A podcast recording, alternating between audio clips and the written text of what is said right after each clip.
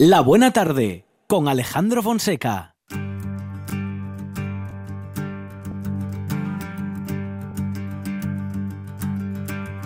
Y es noche que es nidia per solombra Leyeña povisa del sentir dolor Cantar que al silencio y busca la rima Quedaste en que shiu que el cielo toldó Miraste donde ayuci viste la nada y es como agua quieto acabó el vivir.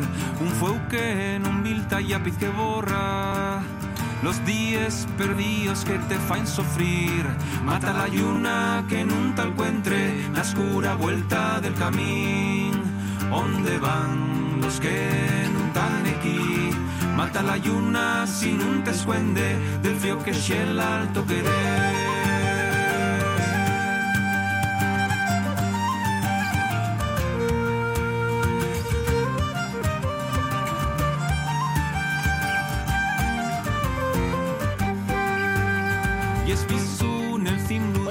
Filosofía de Asturias organiza en el occidente eh, cursos de verano, en este caso con el título Genealogías del Alter Ego, Filosofía, Literatura y Arte en la Génesis de la Experiencia Moderna. Roberto Menéndez, ¿qué tal? Buenas tardes. Muy buenas tardes. Bueno, bienvenido Roberto esta buena tarde entre los días 27 y 30 de este mes. Eh, las escuelas de Villapedre en la comarca de Navia, Roberto, tendrán, bueno, tendrán una escuela de filosofía. Buena época la del verano para, mm, bueno, para pensar en voz alta, Roberto, y para escuchar a los que saben y a los que nos pueden acercar esta parte de la filosofía. Pues mm, mm, no siempre el verano es buena fecha para estas cosas. En Asturias dependemos mucho del tiempo, pero bueno, es verdad que en años anteriores la verdad es que pese a contra todo pronóstico, todas las actividades que venimos haciendo en el occidente en verano tienen muy buena, muy buena acogida. Tampoco es nada nuevo, ¿no? La tradición de las, de las universidades de verano, de las escuelas de verano, pues viene ya desde hace, desde hace muchísimo tiempo y bueno, yo lo que intento un poco es pues, rescatar ese espíritu, ¿no? De, de, de poder seguir un poco estudiando, investigando, discutiendo, dialogando eh, también en verano. Genealogías del alter ego. A ver, explícanos esto, mm, eh, cómo va, qué vais a analizar, eh, el, qué exactamente, los egos, los alter egos de los grandes y la, filósofos de la historia, que vais a, los orígenes de la filosofía, Roberto, o del pensamiento filosófico. Sí, la idea es que mm, eh, el curso, mm, aunque tiene una perspectiva fundamentalmente filosófica, también hace como un cierto rastreo histórico y lo que hacemos pues es un poco detenernos, eh, principalmente en el arte y la literatura, pero no solo, para ver mm, cómo, eh, digamos, mm, a través de figuras de otros hemos ido, por así decir, constituyendo pues nuestro, nuestra manera de ser los seres humanos. ¿no? Por poner un ejemplo muy sencillo, Don Quijote se hace a sí mismo gracias a haber leído eh, novelas de caballerías, ¿no? por, poner, por poner un ejemplo que más o menos nos es conocido. Es decir, él se da a sí mismo esta, esta imagen de caballero andante gracias a haber leído novelas.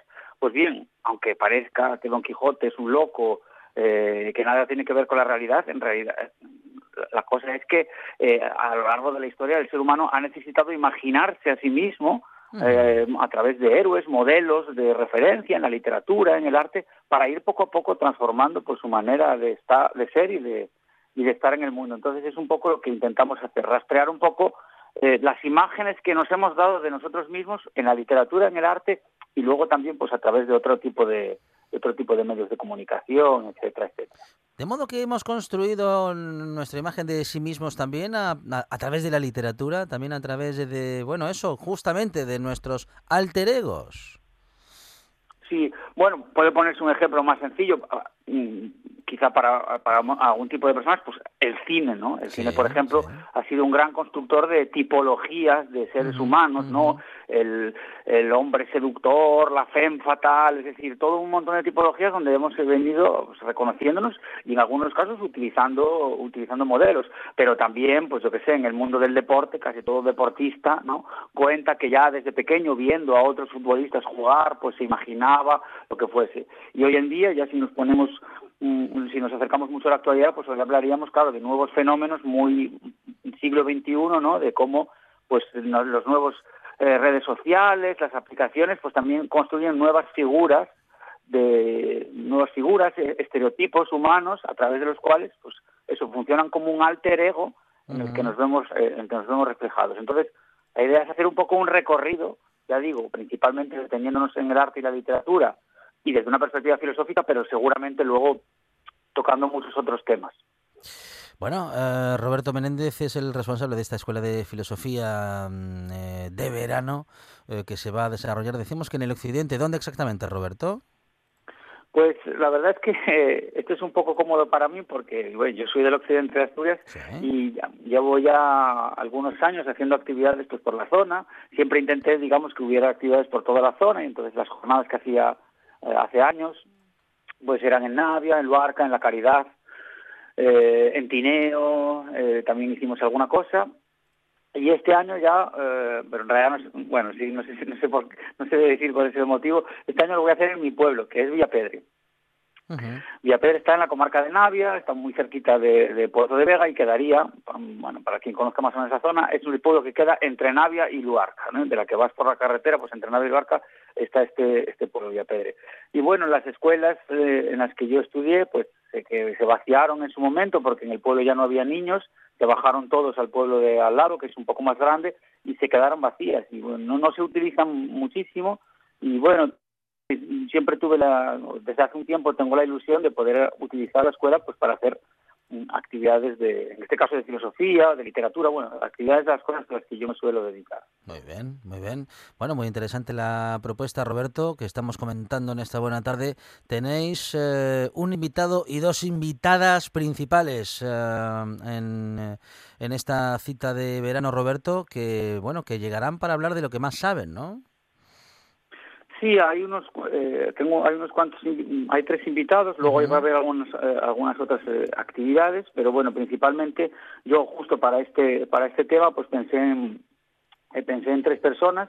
Una de ellas es Victoria Mateos de Manuel, que hasta hace muy poquito estaba dando clases, era profesora en la Universidad Complutense de Madrid, ahora, ahora está en La Rioja trabajando.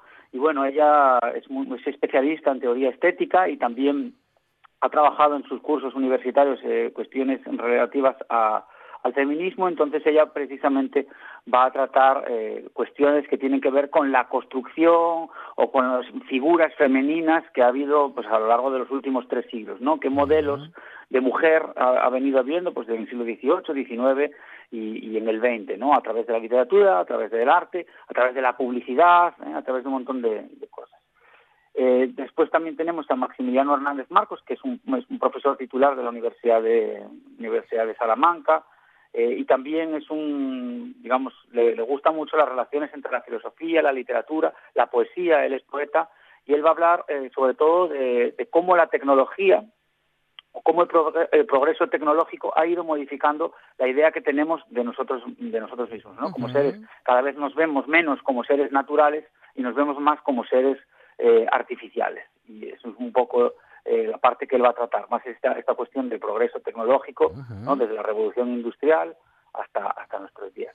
Y por último está Soledad García Ferrer, que bueno, lleva ya muchos años en Asturias, ella viene también de Madrid, pero ahora lleva ya más de 10 años viviendo viviendo en Asturias, es la presidenta de la Sociedad Asturiana de Filosofía y ella es especialista en las relaciones entre filosofía y literatura, en este caso sobre todo eh, filosofía alemana y literatura alemana. Y ella bueno, su, trabajo tiene que ver con el romanticismo, eh, el rechazo posterior al romanticismo y luego eh, las vanguardias a principios del siglo XX, ¿no? Cómo a, través de esos movimientos pues, literarios, culturales, sociales, también no ha habido propuestas de cómo ser un ser humano.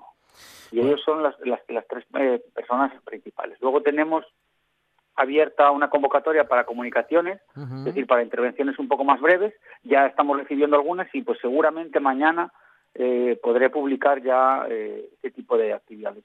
Y luego, un poquitín, eh, además de, estas actividades, pues luego estamos pensando pues hacer alguna ruta, hacer una pequeña velada filosófica. Victoria Mateos presentará su libro, yo prepararé también alguna exposición, en fin, luego hay una serie de actividades paralelas a estos tres cursillos que son los principales.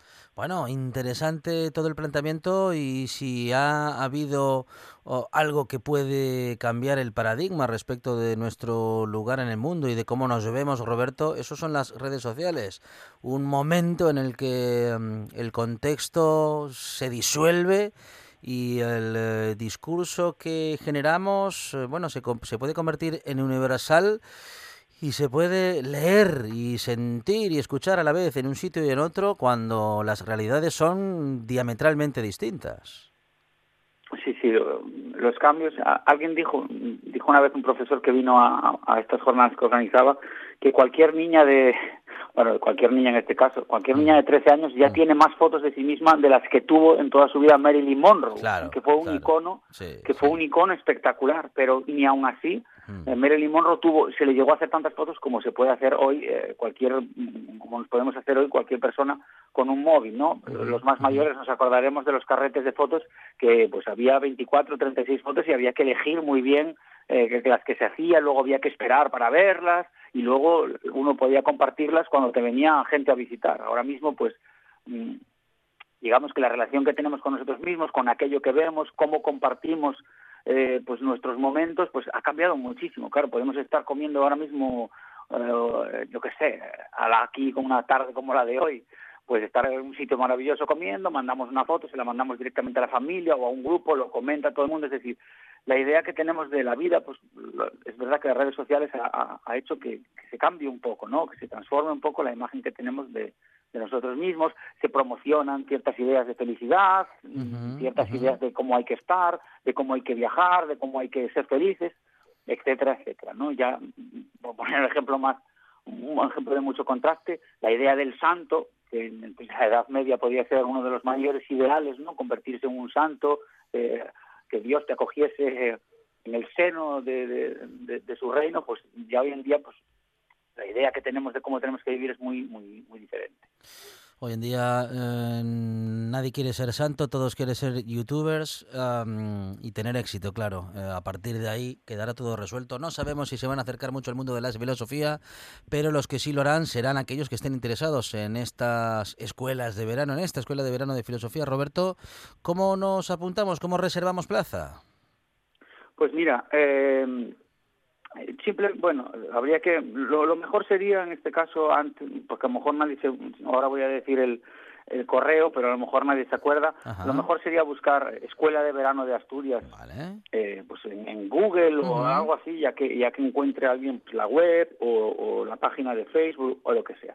En todo caso, lo que hay que hacer es escribir un mail mm, a, la, a esta dirección, escuela de filosofía de Asturias, arroba gmail.com. Eh, otras veces no ponemos ni siquiera inscripciones porque, bueno, ponemos aforo, digamos, el, clásico de entrada libre hasta completar aforo. Lo que pasa es que ahora con el tema del COVID tenemos el, aforo limitado, tenemos un aforo de 40, de 40 personas en la escuela para que esté todo el mundo pues a la distancia eh, mínima de seguridad, etcétera, etcétera. Entonces sí que para tener un control y, y, que no nos llevemos una sorpresa cuando empecemos el curso, pues sí que es necesario, es necesario, digamos, mandar un email con los datos simplemente para tener constancia de que de, de, quién va a venir y quién no va a venir. Hay 40 plazas y ahora mismo mm, no estoy seguro, pero ya hay apuntadas como 27 o 28, o sea que ya estamos eh, cerca de llenar de llenar el cupo. Hay que darse prisa para ser parte de este encuentro de filosofía de verano con Roberto Menéndez y la Escuela de Filosofía de Asturias. Roberto, muchísimas gracias y que salga todo muy bien. Un abrazo. Un abrazo, gracias a ti. Estás escuchando.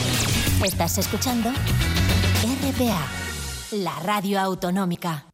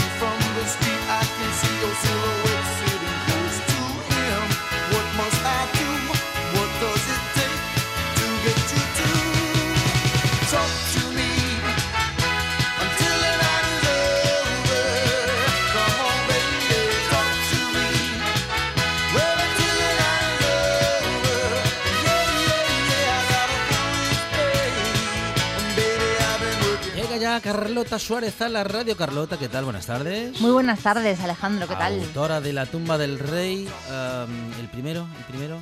Eh, tinta, una muerte inexplicable. Tinta, una muerte inexplicable. Y ahora hablamos de La tumba del rey, porque además de haberse presentado en Semana Negra, ya con la tercera o la cuarta edición debajo del brazo, ahora mismo tenemos últimas noticias de la editorial de Carlota Suárez, que eh, entramos en quinta edición, Carlota. Quinta edición, sí. Ya, ya estás como, vamos, como Pilar Sánchez Vicente. bueno, Pilar, de hecho, mira, ¿sabes lo que me pasó? En esta Semana Negra se agotaron los ejemplares de La tumba del rey. Wow tengo que decir que estoy muy contenta y muy agradecida a todos los lectores, por supuestísimo, imagínate.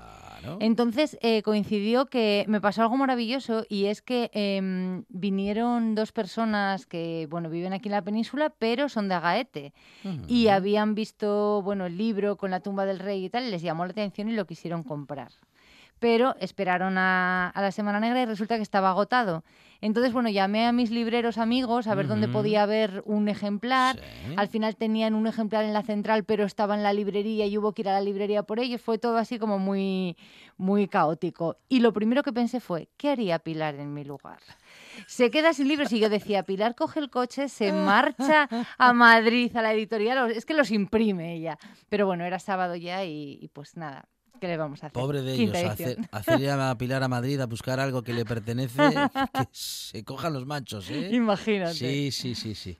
Bueno, ah, enhorabuena, ¿eh? Enhorabuena Muchas Carlota gracias. Suárez, eh, que está con nosotros en esta buena tarde hablando de literatura, ella que es escritora y que va por su quinta edición de La tumba del rey. ¿eh? Sí, la quinta, y la verdad es que estoy muy contenta. Este chiquillo me está dando muchas satisfacciones. Qué bien, qué bien. Bueno, y una semana negra de 10 días que terminó el domingo y que, bueno, ha dado como siempre muchos libros, mucho de qué hablar, muchas presentaciones, bueno, muchas charlas con escritores y escritoras. Y el balance es muy bueno, yo creo. Sí, sí, sí. Se olía literatura. La gente, además, yo creo que tenía muchas ganas de salir, muchas ganas de acudir a, a eventos estuvo, mira, a mí por ejemplo me decían los libreros que era muy fácil, eh, encontraban muy fácil hablar con el cliente y poder, eh, bueno, pues eso, poder recomendar libros y tal, por culpa de que no había tanto ruido y porque como estaba todo tan ordenadito, teníamos ahí a los guardias de seguridad que tenías que dar la vuelta dos o tres veces si querías volver, era un lío y yo estaba como una peonza todo el rato. Pues eh, claro, nada, iban muy ordenados, pegados a las, a las casetas y bueno, era más fácil establecer contacto con el cliente y luego hablar, o sea, con el lector, hablar con los autores. El tema de las firmas fue muy agradable porque bueno, también tenías una caseta donde estaban de uno, iban los lectores ordenados también de uno en uno. Pero luego reconozco que para la organización tuvo que ser duro por el tema de los tiempos de que es que vamos a los cinco minutos ya tenían que estar desinfectando, uno entraba, otro salía, todo tenía que estar sincronizado, pero bueno, a mí me parece que hicieron una labor titánica que funcionó y que el balance es muy positivo. Un protocolo que hay que seguir, bueno, ese protocolo y tantos otros, eh, y eso que está comentando Carlota Suárez, justamente el trabajo que en este caso la organización de la Semana Negra ha tenido que llevar a cabo para que la Semana Negra en su parte literaria eh, se pudiera seguir eh, celebrando este año. Bueno, pues como, como los anteriores. Exacto, como los anteriores. La ¿Eh? literatura la no la parte literaria al menos, sí, ahí estuvo. Seguro que muy reducida también, o más reducida de lo que en el espacio habitual de Semana Negra se puede tener. Sí. Bueno, las casetas en realidad, claro, hubo algunos editores y algunas librerías de fuera que tampoco se arriesgaron a venir. Pero bueno, teniendo en cuenta que Asturias estamos bastante bien, todavía cruzamos los dedos, pues, pues bueno, hubo una participación yo creo que muy alta para lo que... Y quería abrir la sección con una frase de Manuel Vilas, que me gustó mucho. Manuel Vilas estuvo en la Semana Negra. Esta frase se la dijo a una periodista, Verónica García Peña, del Comercio, en una entrevista que me gustó mucho y dijo, tengo 57 años y llevo toda la vida con la literatura y ahora puedo decir que por fin puedo vivir de la literatura.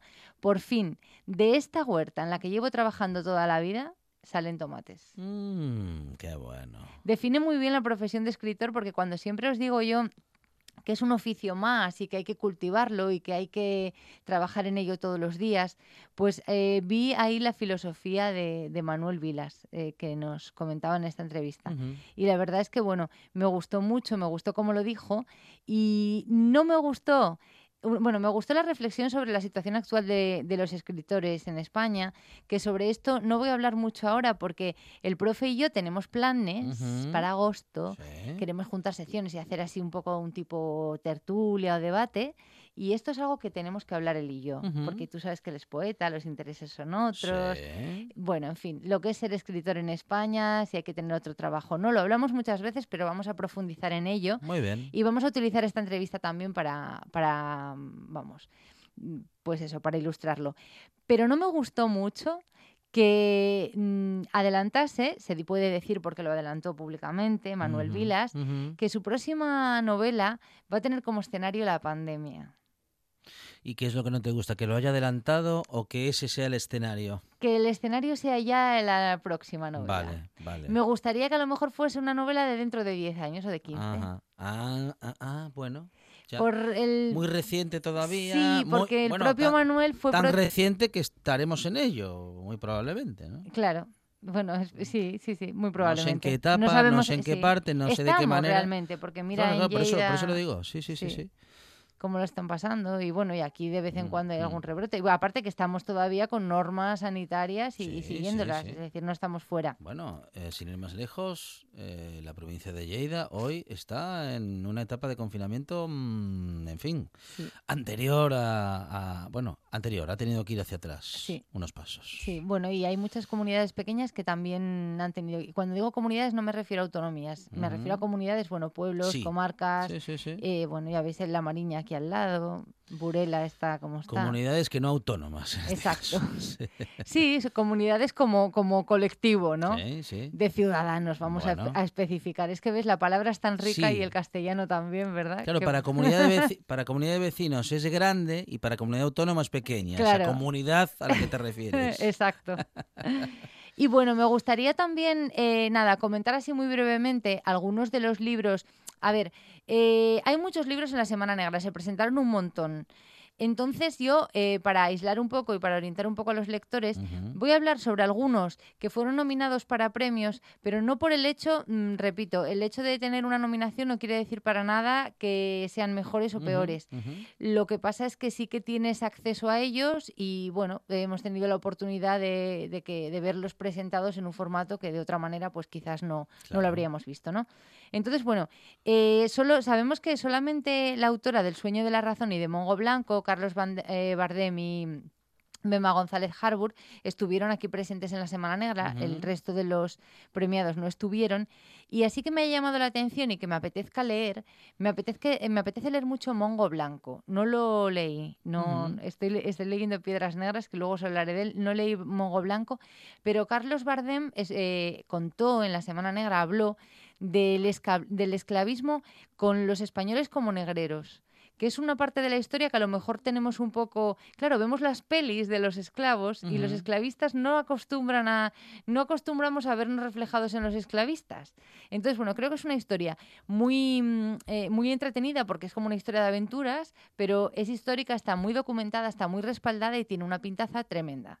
Y por, vamos, por lo que le pude escuchar a, a Carlos Bardem, mm, tiene muy buena pinta y yo recomendaría leerla. Me parece que nos va a abrir las- los ojos y nos va a demostrar también las lagunas históricas que tenemos algunos o algunas. Qué bueno. Yo particularmente. Bueno, bueno, bueno. novela histórica. Novela histórica. Bueno, de hecho, eh, ganó el premio, ganó el premio a novela histórica, el premio Espartaco. Bueno, que no, vuelvo a repetir, ¿eh? Perfecto, entonces. Bien, que no bien. quiere decir el hecho de que estén todas, porque por ejemplo Ignacio del Valle, que bueno, yo estaba ahí como cruzando los dedos porque para eso es paisano, que también participaba con su novela, pues bueno, también es muy muy recomendable, Claro, hablamos de ella aquí. Sí, sí, Pero sí. bueno. Hombre, es que se presentan Tantas. cientos de, de títulos, ¿eh? Hmm. Y llegan a la final tres o cinco. Cinco. eh, cinco. ah, bueno, oye, pues sí, gana uno, pero son todos buenísimos. ¿eh? Sí, sí, sí, que lo son. Sí, sí, sí. Y, y bueno, y, eh, incluso llegan cinco, pero se presentan igual 15 Sí, y puede ser que entre esos 15 pues haya también alguno que nos guste más. Así es, así es. Muy bueno, bien. y El sueño de la razón, porque que fue, fue el ganador de, mm, del Fíjate, una mujer, además, hacía un montón que no, que no era una mujer. Es la cuarta entrega de, de la comisaria Ruiz. Llama la atención mucho esto, que casi todas las novelas negras te das cuenta que son sagas. ¿eh? Sí. Eh, bueno, pues nada, es la cuarta entrega de la comisaria Ruiz y bueno, se desarrolla en Madrid y tiene como, así punto original, tiene mm, como nexo común las obras negras de, de Goya. De, de Goya, el pintor. Sí, sí, sí. Y bueno, De Don aparece. Francisco. Sí, Mm. de Don Francisco. Pues aparece una mujer eh, torturada, el cadáver de una mujer torturada en el Manzanares. A partir de ahí empieza, la, empieza la investigación y además se da la circunstancia de que la comisaria Ruiz está suspendida. Mm. De... Eso suele suceder, ¿eh? En Mucho las eh, novelas, clásico, ¿verdad? en los thrillers o en los policiales, En ¿eh? las novelas policíacas, que, mm, claro, es un policía o una policía que está haciendo ese trabajo, pero de una manera no reglada, digamos. ¿no? Un poco extraoficial. Sí, porque estaba eh, en vacaciones forzadas Sí, algo así. o algún tipo de baja por, ah, pues eso, por algo que había hecho mal y demás. Sí, en este caso estaba pendiente de un juicio por insubordinación. Ah, ve, ve, ve, claro, claro, claro. Bien, bien. Y luego yo estoy leyendo Piedras Negras de Eugenio Fuentes. Eh, es también eh, parte de la serie del detective Ricardo Cupido. Y, y bueno, me está gustando mucho. Mucho, mucho, mucho. Mucho hasta el punto de recomendarlo. Ajá. Y a mí me lo había recomendado mi librero, eh, Rafa Gutiérrez, y la verdad es que no me está decepcionando nada. Y habla más o menos, bueno, para introduciros un poco sin destriparos nada, Sí. es una, una, señori- una señora, una abuelita, que se muere en Toulouse. eh, llaman a su nieta para leerle el testamento y le deja el encargo de que tiene que encontrar a un hijo que ella tuvo que dejar, eh, que tuvo aquí en España Oh, y que tuvo Mm. que, bueno, tuvo que dejar. bueno. Y la chica, bueno, lo encuentra y en realidad la novela empieza, la trama empieza cuando lo encuentra porque a partir de ahí pues hay más muertos y esta vez no son por Mm. causas naturales. Mm. Es muy interesante. Habla también del Toledo del siglo XIX. Es guapa, es una... me gustó mucho a mí esta, esta novela. Qué bueno. Del siglo XIX no miento, ¿Ya, del XX. ¿Ya te la leíste o estás en ello? Estoy en ella, pero estoy Vale. acabando. Muy bien. Estoy terminándola. Y muy, muy interesante, muy recomendable Está también. terminando, dice Carlota, y, so- y sonríe con felicidad. Porque claro, le está gustando y como sabe que va ahora cuando la termine va, Me la estoy se dosificando. va a sentir un poco triste cuando lo termine, pero lo que va a disfrutar ahora leyendo el final y... Sí, lo que pasa es que es, es una cosa así como que estás entre Pinto y Valdemoro, ¿no? Que Sí, quieres, sí. pero no quieres. Quiero Eh, terminar, sí. pero no. Te quedas un poco así como huérfano. Es, es como lo de las vacaciones. También quieres que lleguen, pero en el momento que empieza a Lo descontar... que pasa es que llegan y cuando llegaron y pero, ey, pero si ya pasó un día, ay, si ya pasaron dos. Ay, Menuda cara de Si es que ya pasaron las vacaciones. Sí, bueno. es- Y se pasan así. volando, ¿eh? El placer es así. Qué cosas. Efímero. Ah, Pero lo se disfruta tanto. hombre.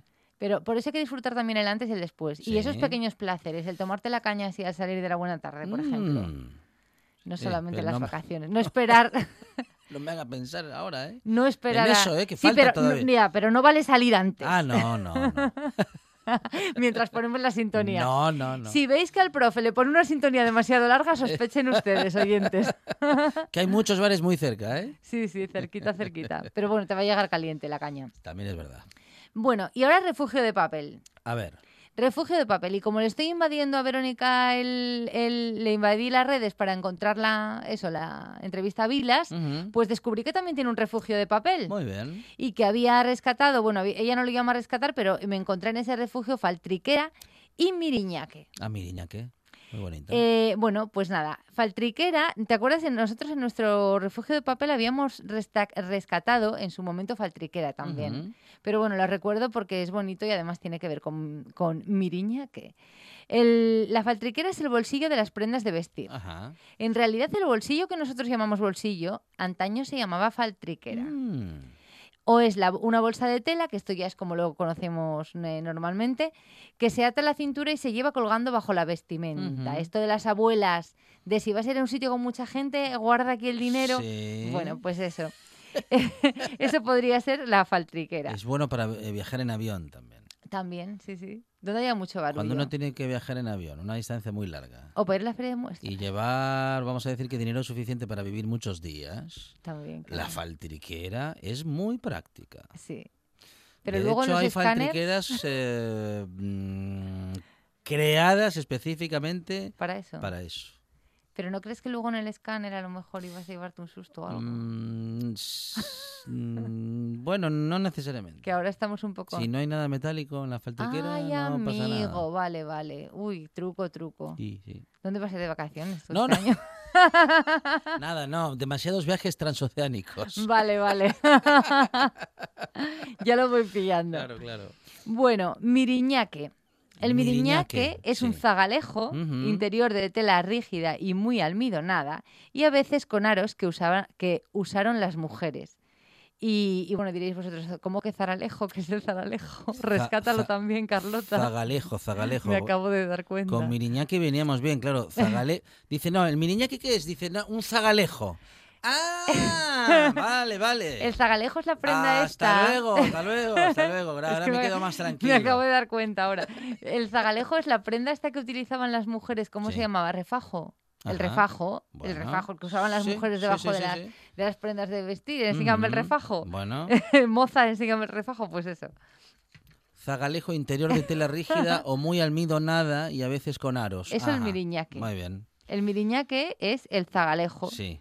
Esa, es- esa estructura debajo de la falda. interior de tela rígida, claro. bien, El propio, el propio zagalejo es eso. Menos mal que no estamos, eh, Carlota, en época de miriñaque. ¿eh? menos mal, menos mal. Ni de andar con el tener que salir a la calle con zag- zagalejo. La verdad es con, que e- con esta calor. Zagalejo, que luego cambio yo las letras y me riñen los escuchantes. Hace mucho calor. Sí, en verano muy Para mal. el miriñaque no. No, nos No. quitamos el refajo, el miriñaque, el zagalejo y lo que haga falta. Hay que ir más cómoda, hombre, por favor. Y luego una palabra muy graciosa es zorrocloco. Ajá. Y zorrocloco nos la rescata Carolina Prieto y es un hombre tardo en sus acciones que parece bobo, Ajá. pero que no se descuida en su utilidad o provecho. Ah. el tonto listo, que llamamos nosotros. Ah, este es tonto, pero no come vidrio. Ah, Eh, claro, que siempre se acaba beneficiando. Zorrocloco. zorro- Zorrocloco. Parece un trabalenguas. El zorrocloco. Muy bien. Hay mucho zorrocloco. Hay mucho zorrocloco suelto. Acerico. Ajá. El acerico es un estuche de papel hecho a mano con figura triangular o cuadrada. Sí. En sus bordes se clavan alfileres para facilitar su uso. Sí. Y nos la rescata Juan Ramón Domínguez Fae, que me cuenta que en su pueblo llaman así a estos monederos que además son llaveros, que llevan como una especie de, sí, de llavero, como de aro para Sí, las llaves. Sí, sí, sí, sí. O de mosquetón pequeñito. Normalmente no, normalmente llevan un aro porque, claro, va todo como todo en uno. Acerico. Acerico. Muy bien. Es como Eh, llaman ellos a ese tipo de... A la combinación entre, vamos, de Monedero llave y y la monedero. ¿no? llave, Sí, sí. sí. Que siempre me, me parecía a mí que era muy útil. Es muy útil porque tú en el monedero, como lleva una cremallera, puedes meter todo, tarjetas, carné, lo que sí. necesites, monedas, eh, billetes de esos que no pasan por el escáner. También. Y luego las llaves en el otro lado. Entonces, yo creo que es muy útil. Sí. A mí no me vendría mal porque cuando no dejo las llaves, eh, dejo el monedero, cuando Claro. no la cartera, cuando... Es más, tendría que ser un que poco más grande uno, y que llevas incluido la funda del móvil. Y ya sería perfecto, Sí, ¿verdad? sí. Y, y, to- y a todos los a todas las cosas les tendrían que poner un sensor para que cuando yo me alejo me avise que me estoy alejando. También. Así Había- no me ahora hay llaveros Sí, hay, hay que llaveros que, pitan. sí, que pitan si las llaves, te alejan de las llaves Sí, o del teléfono móvil. curioso. La Sí. verdad es que estamos, pero llega un momento en que es un poco Sí. es natural olvidarse las llaves. Es sí. verdad. ¿O no? Sí, sí. Salir de casa y tener esa, Claro. esa especie ya de como de de tic, ¿no? De Que- lo llevo que- todo, que cartera. tal, no sé qué, sí, pero las llaves no. Claro, siempre. Ay. Bueno, y en telacambio, Vamos a, ca- a cambiar palabras, a ver. pues en la telacambio tenemos que cambiar una palabra porque es que hay que cambiarla, pero ya, Sí, que es noir como Noir. novela negra. claro, pero pero pero ¿qué es que le dicen alguien que pero qué es que le dicen noir a la novela negra, no? Muchísimo, ¿En serio? muchísimo. En casi todos los festivales. A ver, tú imagínate que aquí la Semana Negra la llamásemos Noir, Noir Week. Ajá. Quedaría No, un poco raro. Claro. Es un poco raro. Sí, sí, sí. Pero sin embargo, en casi todas las novelas, cuando ves que es de serie negra, normalmente es serie noir. Ya, sí, sí, sí, sí. Y bueno, Pues se, ve, se ve mucho, se ve Serie- mucho el género. Serie negra. Serie negra. Serie novela negra. Y una cosa que me llamó mucho la atención desde hace mucho tiempo es que veo, veo la palabra print como sinónimo de estampado. No me digas. En las eh, animal print, por ejemplo, Cuando ah, son es estampados verdad. de tal, sí, animal print. Esto es animal print. O Ah, modelo print. Sí. eh, ¿Es estampado? mm, sí, estampado. Flowers Sí. print. Y te Ajá. digo, pero si es que esto es el Flower estampado print, de la vida. O sea, estampado de, flores. Es- ya. El, el estampado Mm. de flores lo vi como eso y lo vi con es- como spring eh, print también. Pero bueno, por Uh, favor, pero es un estampado. Claro. Y ya está. Sí, bien cargadito ahí. Cargadito. Claro. eso. Ya vale que llamemos a los lunares topitos, que es un poco así como topos. Eso de topos. en vez de lunares, pues topos te imaginas un ratón, ¿no? Sí, Eh, sí, Cegarato. sí. Y ya lo llaman topos, pero bueno, por lo menos es castellano. Pero hombre, por favor, print. ¿Qué es eso de print? Mm. Estampado, de toda la vida.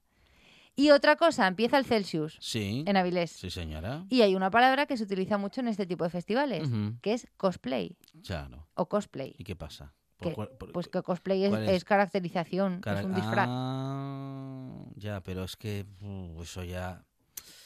¿Qué, dice que vas caracterizado. Claro.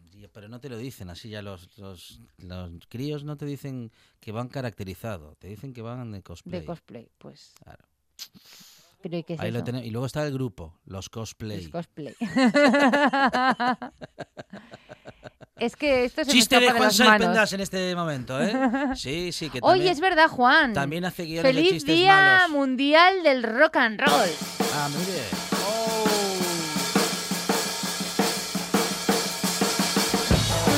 O sea que hoy es el Día Mundial del Rock and Roll y no dijimos nada todavía, Juan Saez, qué barbaridad. Eso, eso, eso no puede ser. ¿eh? Bueno, muy bien, Carlota, por traerlo a colación. Y si queréis os digo por qué. Muy bien. Sí, Os venga. lo digo. Cuente. Es por un festival, un mega concierto que fue simultáneo en varios sitios.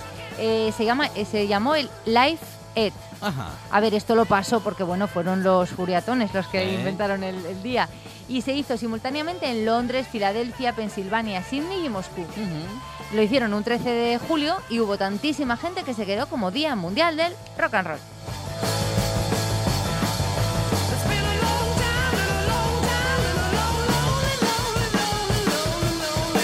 Como, tenía- como tenían dudas los Led Zeppelin de que íbamos a poner esta canción, dijeron, nah, le ponemos rock and roll y a Y ya correr". está. Ya está. Pero mira qué bien nos viene hoy Claro. para ilustrar el día. Muy bien. Y no sé si... Y nos va, este, tenemos a Pedro Menéndez Broque, pues eh, ya, venga. de modo que nos vamos a quedar con el de dónde viene, que tenemos la próxima semana Genial. que descubrir. Muy bien. Y nos vamos con este día del rock and roll con Carlota Suárez, que va por la quinta edición de la tumba del rey, Carlota. Gracias. Abrazote.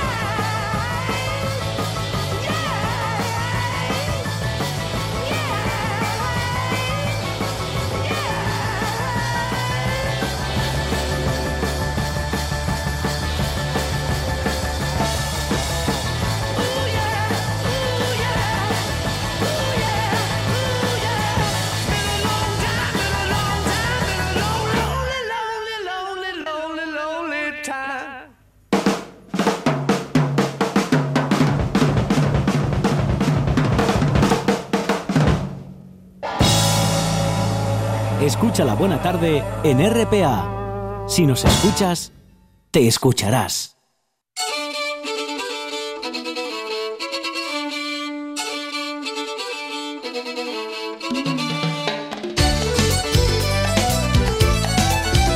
Pedro Menéndez, ¿qué tal? Buenas tardes. Buenas tardes, buen lunes. Bueno. Me acabo de enterar que es el día del rock and roll. ¿Y, ¿Y yo?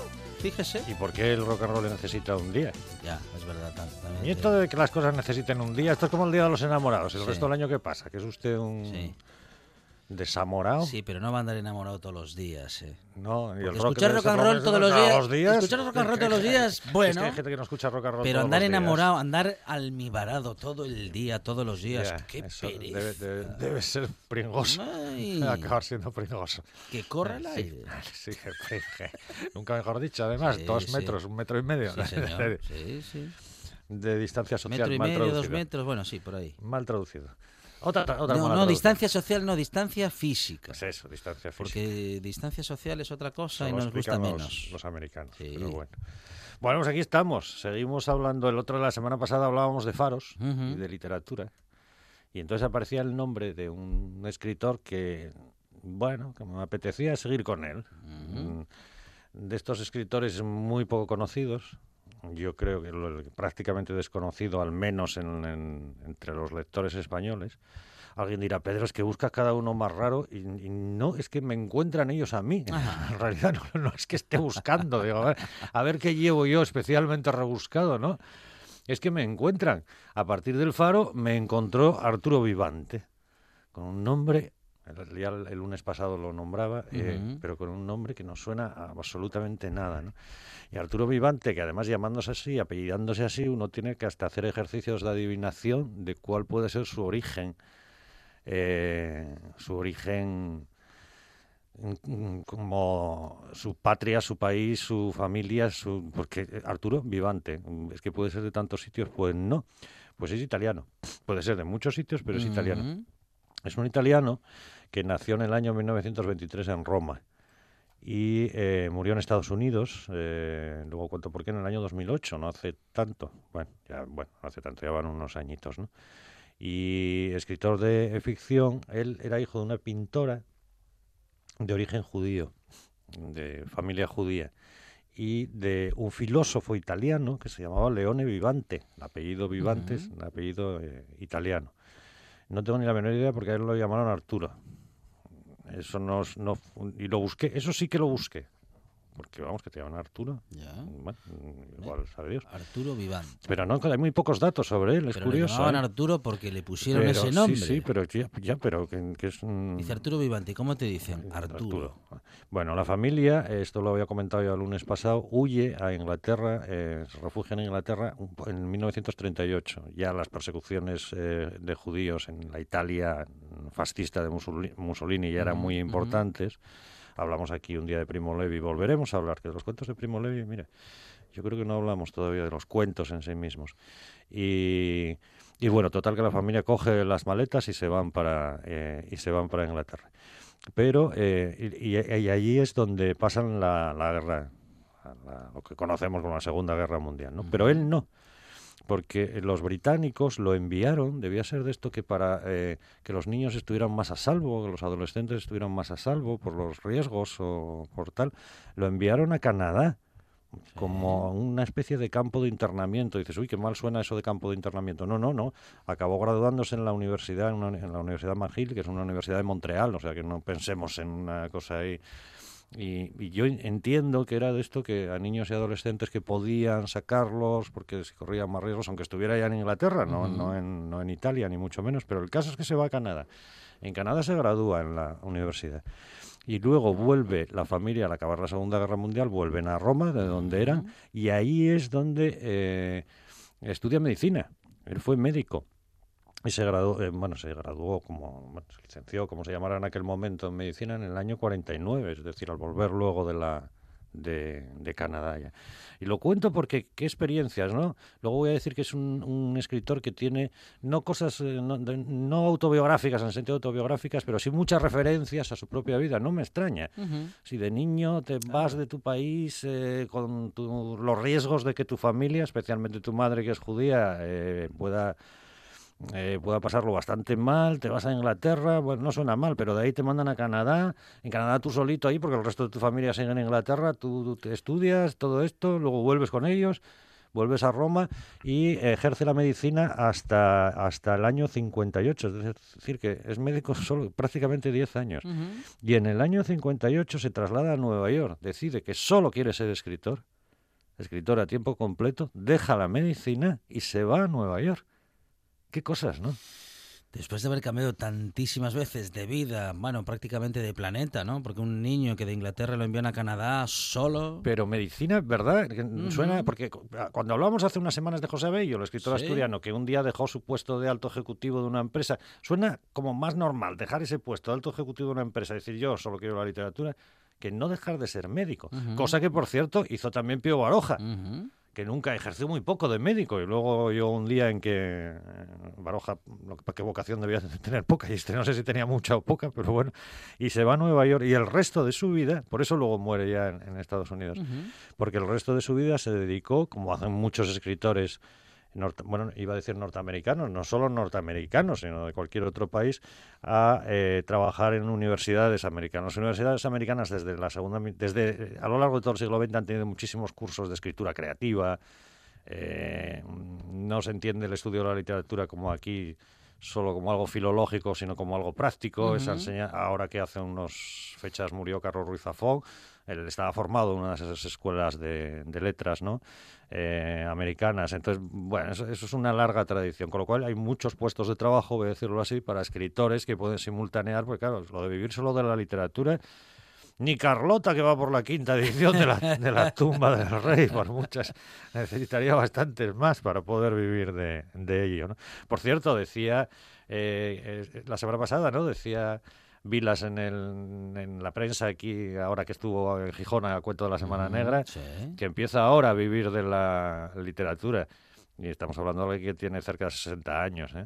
Es de que por fin Y empieza que es ya, conocido como escritor hace que- que do- dos o tres décadas. Claro, porque eh, claro, pero como poeta O- sobre todo. u- Y entonces, claro, más. y entonces, claro, los poetas Sí. ya, ya está, ya la cosa ya está más claro, complicada claro, todavía. Pero bueno, el caso es que este Arturo O sea, Vivante, Vivir, vivir de la escritura ya es complicado, ahora vivir de la poesía. no, eso ya es no, eso, o te subvenciona a alguien, que es posible, Mm. encuentres, no sé, un rey, quizá, que te pueda Ajá. subvencionar. Un rey que un te rey que te pueda subvencionar, eso estaría Como bien. poeta, Como poeta. para escribir Como- poesía sí, nada para más. escribir, para escribir poesía. En estos tiempos. Igual, No sé. ¿eh? igual, igual, ¿Sí? claro. No sé, suena bien, ¿no? Digo, sí, no, si a alguien se le ocurre- sonar suenan bien muchas cosas. Pues no sé por qué se me acaba de ocurrir eso, pero, pero vamos. Podría ser un presidente de la República también, ¿eh? Que en te República por Dominicana hay muchos poetas. No sé, sí, sí, seguro.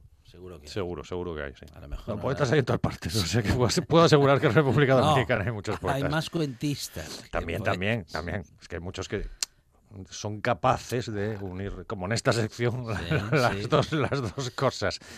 Entonces, Eso es. Pues bueno, pues total que Arturo Vivante, eh, bien, pues mm, tira mucho de sus experiencias autobiográficas para sus relatos, ¿no? Bien, lógico. Qué vida, suena vida interesante. A lo mejor si él no se escucha, dice, pues nos escuchara en su día, diría, pues fue una vida muy anodina, pero bueno, a ustedes les sonará así un poco interesante, pero eh, para mí no lo, no lo fue tanto. ¿no? Y el otro día yo hablaba de un cuento de un faro, y es que quería, el, el tema que, de este cuento, que solo leí el principio, entonces hoy quería intro- introducir ya lo que es el tema. Y el tema es, ¿qué pasa cuando se acaba la infancia? ¿Eso qué, qué es? ¿Un día a las 6 de la mañana? ¿Un día a las 8 de la mañana ya no soy niño? Eh, eh, o sea, ¿y, y qué se pierde ahí? Y entonces eh, vuelvo a contar otra vez el principio del cuento para leer el final. Lo que voy a leer es el final del, del cuento. El principio del cuento es que él se introduce en un faro y así un poco no haciendo el gamberrete y tal, pero no, no el gamberrete, sino que eh, como un niño de 13 años asoma por ahí a ver qué hay y tal, y, que- y acaba conociendo al farero. El farero lo trata muy bien, habla, habla mucho, y a lo largo de, de ese verano eh, tienen bastante trato. Él vuelve tiempo después al, al- al lugar donde estaba el faro, y el farero ya está jubilado. Y eh, va por allí y tal, pero ya es otro, el farero, y entonces, bueno, pero tiene un encuentro con ese farero que ya le dicen que igual no lo reconoce, igual no sabe muy bien. Y entonces la conversación que a mí me parece preciosa es, es esta exactamente. Hola, dije, ¿me recuerdas? Vine a verte el año pasado. ¿De dónde eres? De Italia. Ah, yo conocía a un niño de Italia, un niño muy agradable. Me mandó un panqué de frutas para Navidad. Era yo. Ah, era un niño estupendo. Yo fui el que lo mandó. Sí, vino de Italia, un niño muy agradable. Yo era, yo era, insistí. Me miró directo a los ojos por un momento. Sus ojos me descontaron. Me sentí como un intruso, alguien que intentaba tomar el lugar de otro sin tener derecho a ello. Ah, era un niño muy agradable, repitió, como si el visitante que veía ahora nunca pudiera igualar al del año pasado. Y viendo que tenía tan hermoso recuerdo de mí, no insistí más. No quería destruir el cuadro. Estaba en el momento de la vida en que los niños de pronto se vuelven torpes, pierden lo que nunca podrá ser ganado de nuevo. Una mirada floreciente, una frescura temprana, y entran en una etapa desacostumbrada en donde cientos de cosas se las ingenian para estropear la gracia de su ejecución. Yo no podía ver este cambio, este extraño periodo en mí, desde luego, pero de pie frente a él sentí que nunca podría, nunca sería posible, ser tan agradable como había sido el año anterior. ¡Ay! Era un niño muy agradable, dijo de nuevo el farero, y pareció perderse en sus pensamientos. ¿Lo era? Dije como si estuviera hablando de alguien que yo no conocía. Bonito eh, y también duro, ¿eh? Qué bonito, qué bonito. Qué interesante, Sí, ¿es así la vida? Sí, señor. Perdemos Ah, esa gracia y esa mm, frescura y, Y un poco, y se fue para siempre. un poco. Y sí, pero es que si no se fuese así para siempre, eh, no existiría la nostalgia, no existiría el dolor de lo perdido y no existiría este que somos ahora. Ni el propio concepto de infancia, Claro, probablemente, sí señor. que ya no tenemos. Pedro Menéndez en esta buena tarde con su Cuéntame un cuento. Siempre lleno de emociones, Pedro, gracias. Buena semana.